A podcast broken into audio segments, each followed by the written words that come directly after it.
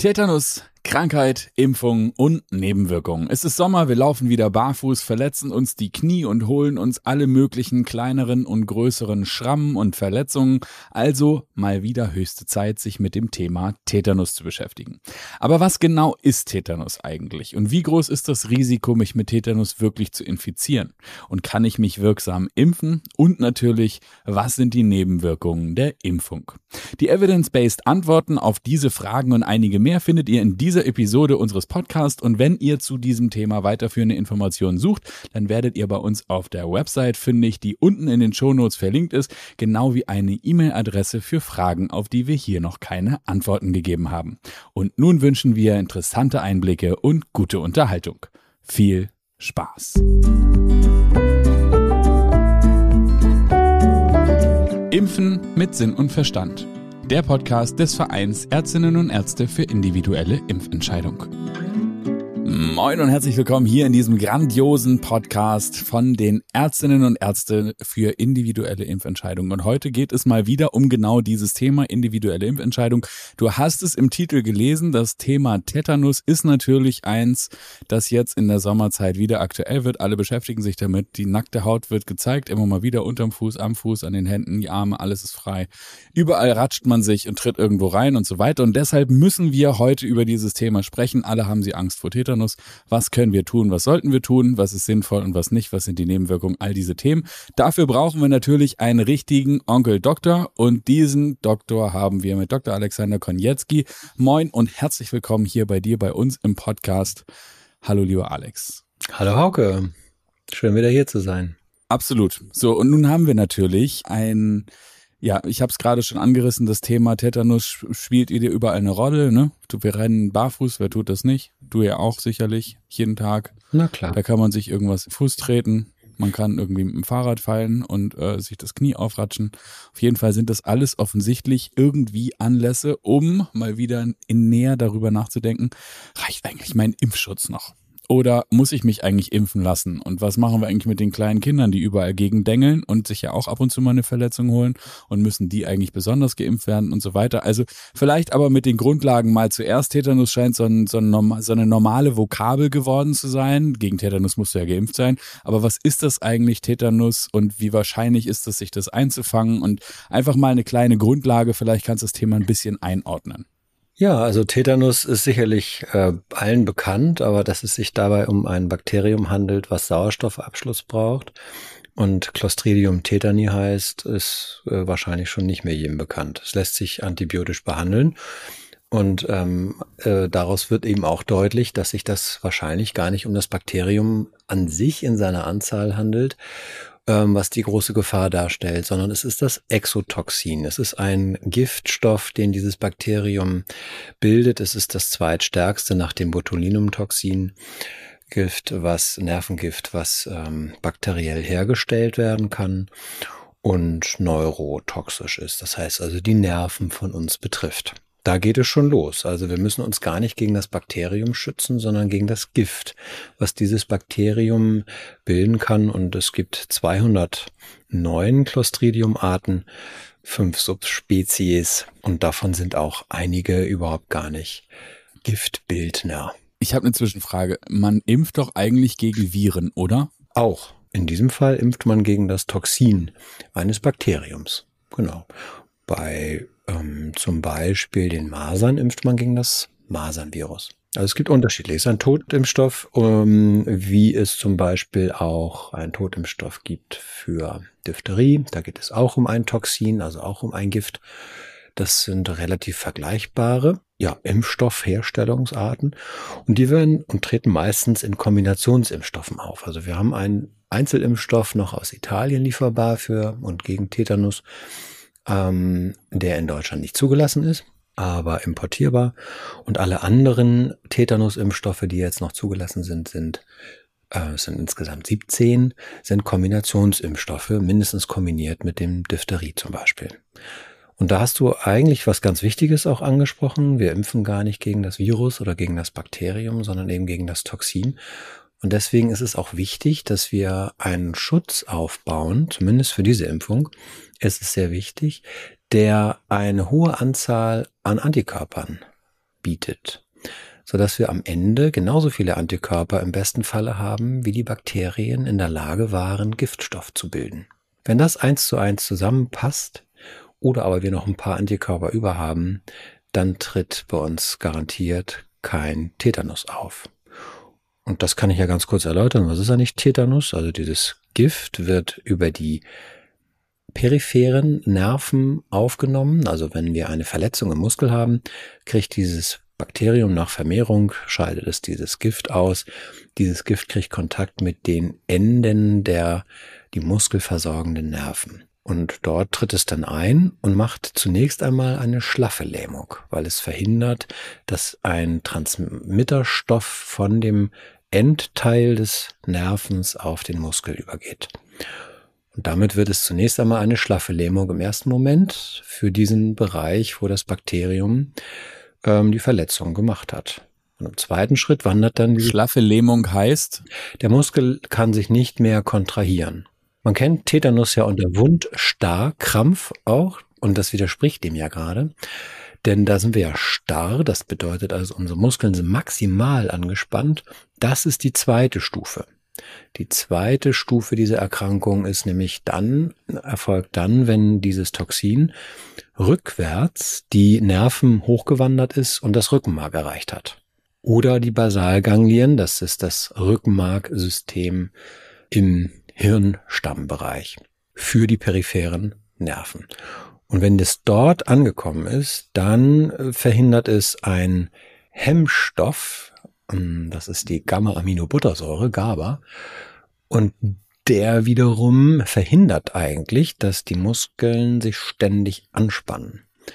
Bedeutet, wenn der fehlt, dann äh, spannen sich die Muskeln kontinuierlich an und dann sind wir genau da, was die Krankheit beschreibt, nämlich beim Wund Starrkrampf. Dann geht es los, dass sich die Muskeln so stark verspannen, dass es sogar zu Knochenbrüchen kommen kann. Zu Atemlähmung, zum Laryngospasmus, das heißt, die Stimmbänder lassen sich nicht mehr öffnen, so dass Atmen schwierig wird.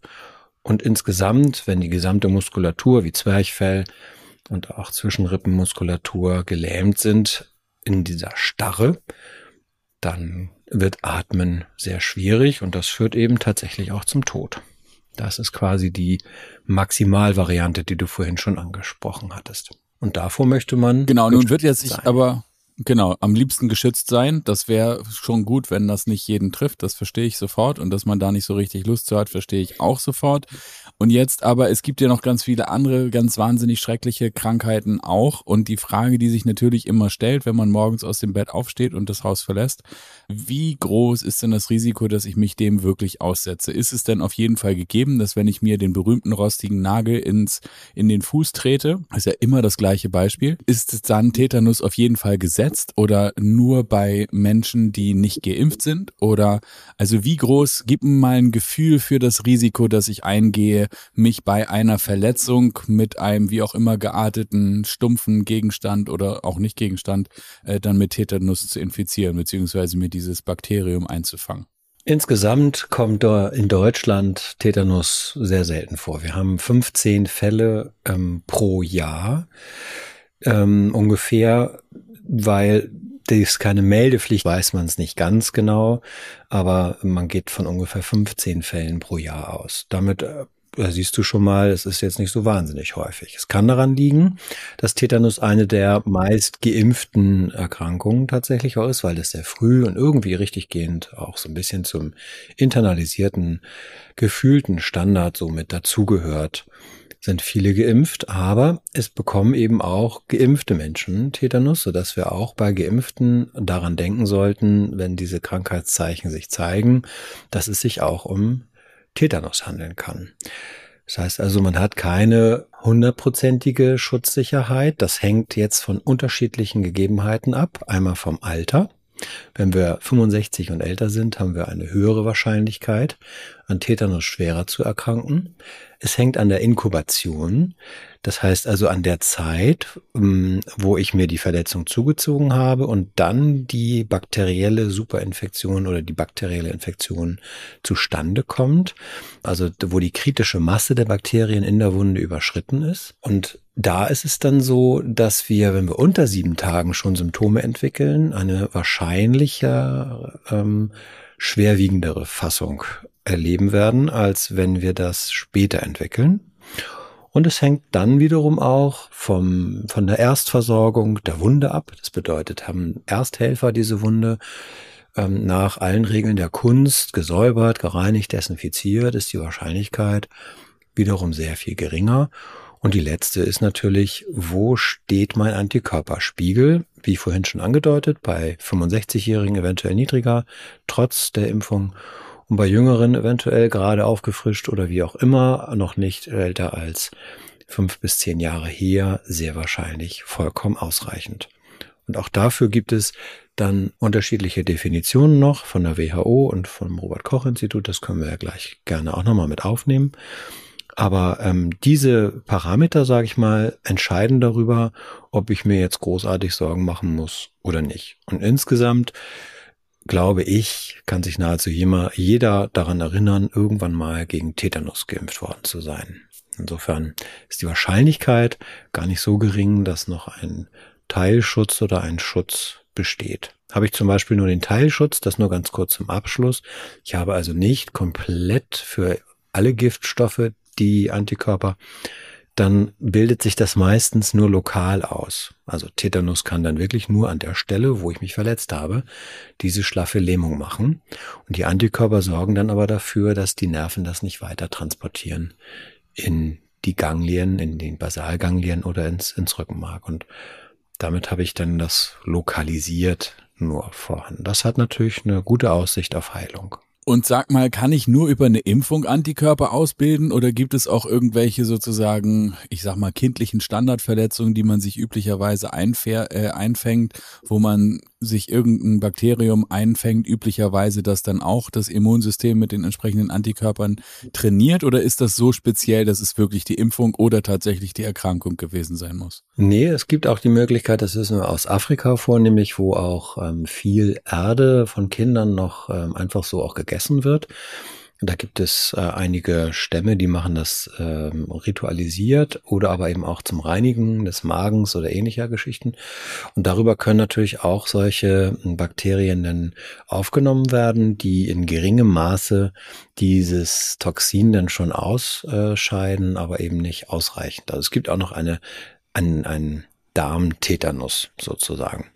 Und ähm, der wenn er ganz milde verläuft, weil es zu kleine Mengen waren und die Magensäure doch das meiste abgetötet hat, dann kann es eben auch schon zu einer äh, Immunisierung kommen, wobei uns ganz klar sein muss, das Immunsystem bildet dann ja auch gegen die Bakterien äh, Antikörper, wobei es darum im Grunde genommen nicht geht und es auch nicht ganz so einfach zu sein scheint. Also eine Immunität gegen das Bakterium zu erwirken, scheint nicht so leicht. Deswegen hat man sich auch in der Produktion der Impfstoffe auf das Tetanus-Toxin, auf das Tetanospasmin konzentriert. Dann stellt sich natürlich die Frage, du hast schon viel über den Impfstoff gesprochen jetzt. Ist denn diese Impfung also sie ist flächendeckend überall vorhanden, offensichtlich. Und jetzt ist natürlich trotzdem die Frage, wie wirksam ist sie denn? Oder ist vor allen Dingen die emotionale Sicherheit, die ich empfinde, wenn ich geimpft bin, dasjenige, äh, was mich hinterher noch schützt? Darf ich das so tendenziös eigentlich fragen? Egal, ich lasse es mal so stehen und du kannst jetzt aber eine total evidence-based Antwort geben, wie sonst auch. ja, genau. Die Problematik ist eben der Giftstoff. Und gegen Giftstoffe bilden wir im Allgemeinen keine Antikörper sondern die sind so klein, dass sie eben dem Immunsystem nicht präsentiert werden. Und da kommen wir eben auch auf den Punkt, äh, dass dem Impfstoff immer Aluminiumhydroxid mindestens beigefügt sein muss als Begleitstoff, damit dieser ähm, das Antigen, das abgeschwächte Tetanuspasmin, äh, das Toxin also, dass das lange genug äh, präsentiert wird dem Immunsystem, sonst würde da überhaupt gar nichts passieren. Und ähm, man kann mit einer dreimaligen Impfung einen Grundschutz erstellen, der nach 0, 6 Monaten so ungefähr kann man auch relativ früh beginnen. Je nachdem, wo man sich im, ja, auf dieser Welt hier auch aufhält, kann das ja mehr oder weniger Sinn machen. Immer dann, wenn Kinder, sage ich mal, eine gewisse Fallhöhe erreichen, dadurch, dass sie sich selber aufrichten, dann ist es sicherlich irgendwie mal darüber, also notwendig darüber nachzudenken, ob ich den Schutz jetzt über diese Impfung ähm, mitnehmen möchte. Die jetzt noch ganz kurz als Sonderposition neonatale äh, Tetanuserkrankung, also die des Neugeborenen, die kommt in Deutschland nahezu nicht mehr vor. Seit über mehreren Jahrzehnten kommt die in Deutschland nicht mehr vor. Die gab es und gibt es ähm, vor allem auch noch in afrikanischen Ländern, wo manchmal auch ritualisiert umgebende Erde auf den Nabel ähm, quasi getan wird. Und äh, darüber wird dann Tetanus, Clostridium tetani auf das Kind aufgetragen. Das ist natürlich fatal. Und zum anderen hat man eventuell auch gar keine sterilen Cut-Momente, also Schneideinstrumente zum Cutten des Nabels. Und in Deutschland ist das seitdem das mit sterilem Werkzeug passiert, eigentlich nahezu ausgeschlossen.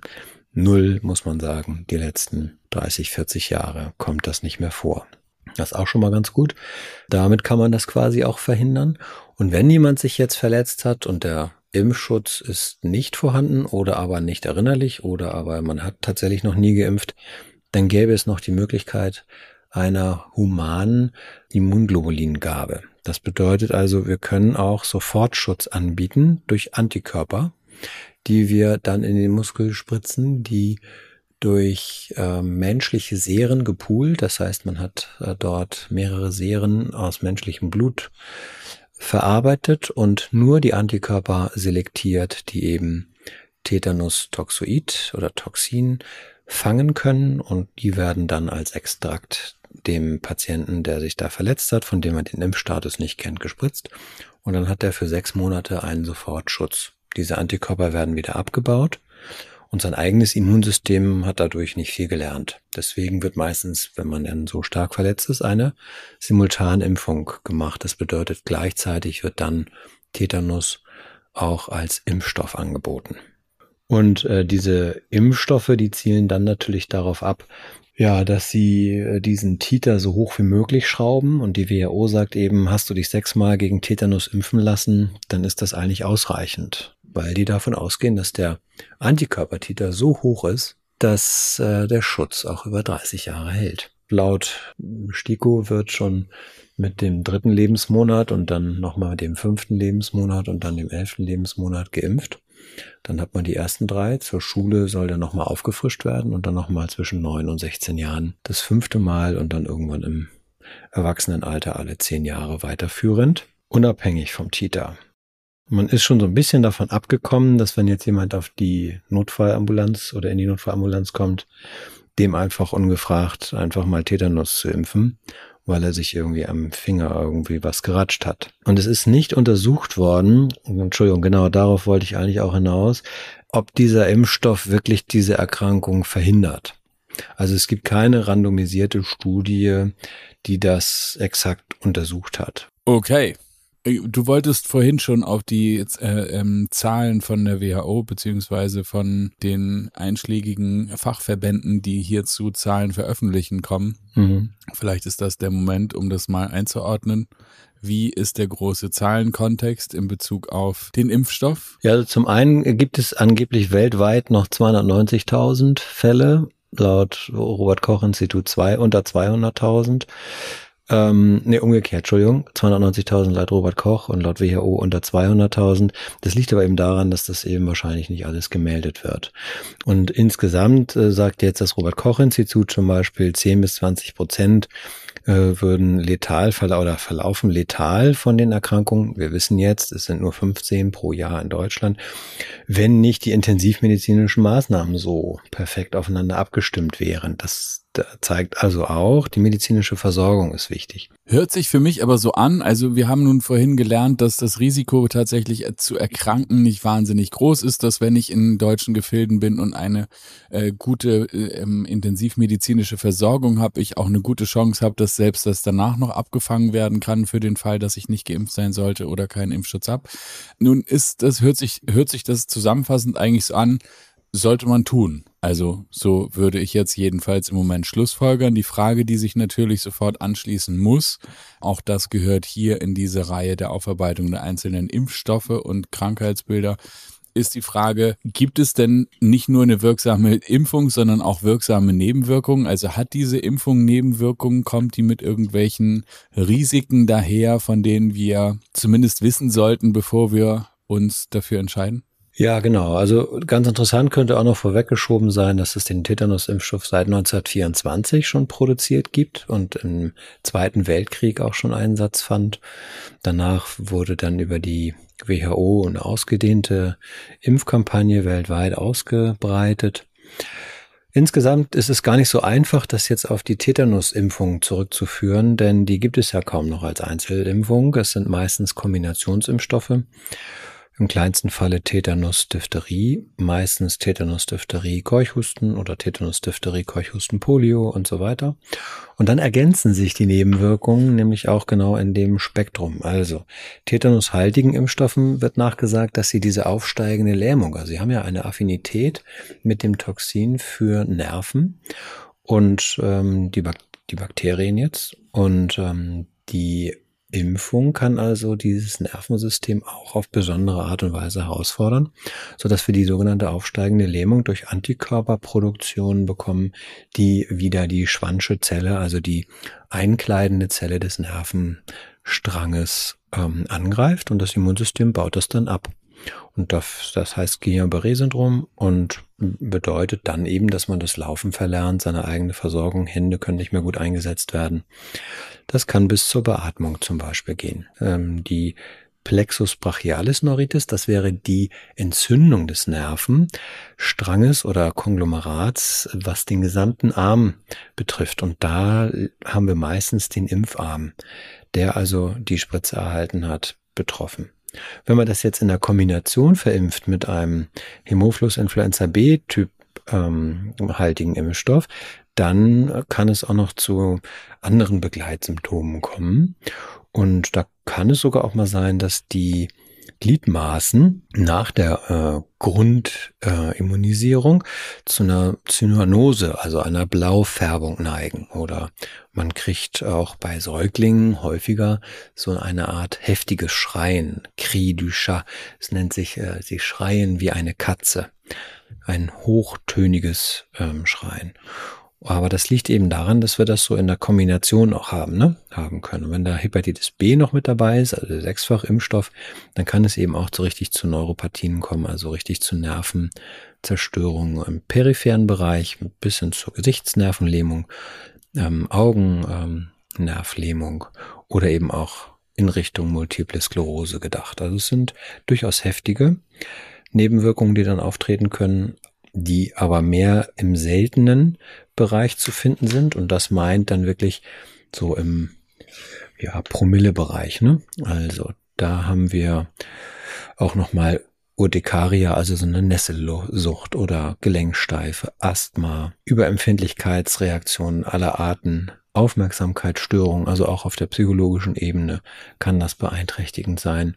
Und im unter einem Promillbereich haben wir sogar auch Krampfanfälle mit und ohne Fieber und eben auch ähm, allergische Reaktionen wie Anaphylaxie oder genau. Also da gibt es, äh, das liegt dann so zwischen 1 Promille und 1 zu 10.000 und unter 1 zu 10.000, da kommen dann die eben genannten seltenen, sehr seltenen ähm, Nebenwirkungen wie die aufsteigende Lähmung, das Guillain-Barré-Syndrom oder eben auch ähm, Ohnmachtsanfälle oder kollapsartige Zustände. Also es ist nicht ohne wenn man äh, diese Impfung äh, benutzt, um das Immunsystem vor Tetanus zu schützen. Wobei wir nun auch wissen, die Tetanuserkrankung als solche ist auch nicht ohne. Und ähm, wir haben eigentlich eine sehr selten, ein sehr seltenes Vorkommen und können aus wissenschaftlicher Sicht gar nicht so genau sagen, weil es eben keine Wirksamkeitsstudie bisher gegeben hat für die Tetanusimpfstoffe, ob es nur an diesem Tetanusimpfstoff liegt oder ob wir nicht vielleicht auch durch die sehr gute Versorgung der Menschen äh, da schon eine Verbesserung hinbekommen haben. Eins ist auf jeden Fall gewiss, diese neugeborenen Tetanus zum Beispiel haben wir einfach nur dadurch wegbekommen, dass wir sauberes Instrumentarium benutzen beim Abnabeln der Kinder. Und dass der Nabel dann nicht irgendwie, ja, bakterienreich noch irgendwie verpackt wird, sondern trocken gelagert wird. Also es gibt auch Umgebungsbedingungen, die das deutlich verbessern können. Insofern ist es eine nebenwirkungsreiche Impfung, ja. Aber wir nehmen sie alle selbstverständlich. Also wir haben. Genau, die Frage, die sich mir noch stellt, ist, äh, kannst du was zur Häufigkeit der Nebenwirkungen sagen? Also wir haben ja nun die Krankheit zahlenmäßig eingeordnet, diese Nebenwirkungen, die du beschrieben hast, die ja allesamt auch nicht besonders appetitlich sind. Äh, haben wir dazu irgendwie ein Gefühl, wie das zahlenmäßig auftritt? Also ich hatte ja genannt, dass es unter 1 zu 10.000 oder ein Promille oder sowas auftaucht. Und das bedeutet, einer von 1000 Geimpften müsste zum Beispiel mit der Urtikaria oder der grippeähnlichen Beschwerden oder Aufmerksamkeitsstörungen oder Synkope und so weiter rechnen. Also einer von 1000 ja, das sind so die gelegentlichen Dinge. Und bei seltenen ähm, Symptomen oder Nebenwirkungen kann es dann auch die, die Krampfanfälle zum Beispiel, das wäre eins zu 1000 bis eins zu 10.000 Geimpften. Und das ist, denke ich, auch mit der Grund, warum man sich eigentlich eher an die WHO-Empfehlung halten sollte und nicht an unsere STIKO-Empfehlung.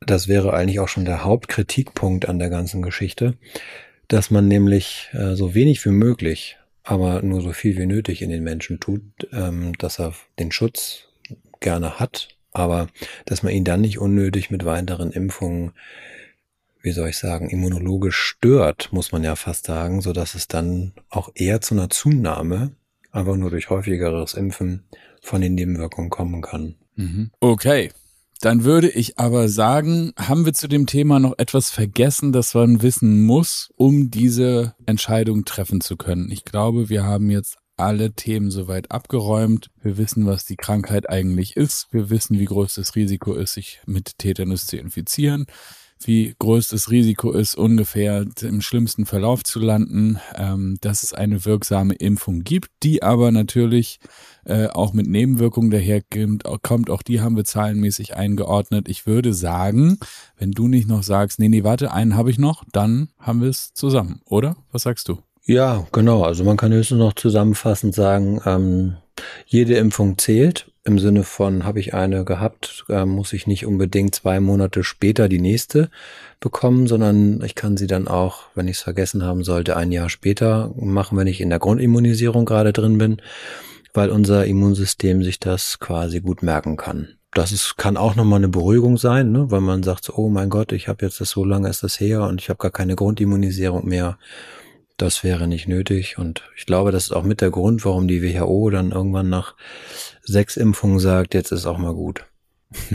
Alles klar. Dann danke ich dir herzlich, Alex, für diese Expertise und das Einordnen dieses Tetanus-Themas. Und dir da draußen danke ich fürs Interesse und für den Fall, dass du noch eine Frage hast, die ich jetzt nicht gestellt habe, dann schreib uns bitte gerne eine E-Mail. Die E-Mail-Adresse findest du in den Shownotes, genauso wie den Link zu unserer Website individuelle-impfentscheidung.de. Dort gibt es auch ganz viele und weiterführende Informationen auch zu diesem Thema.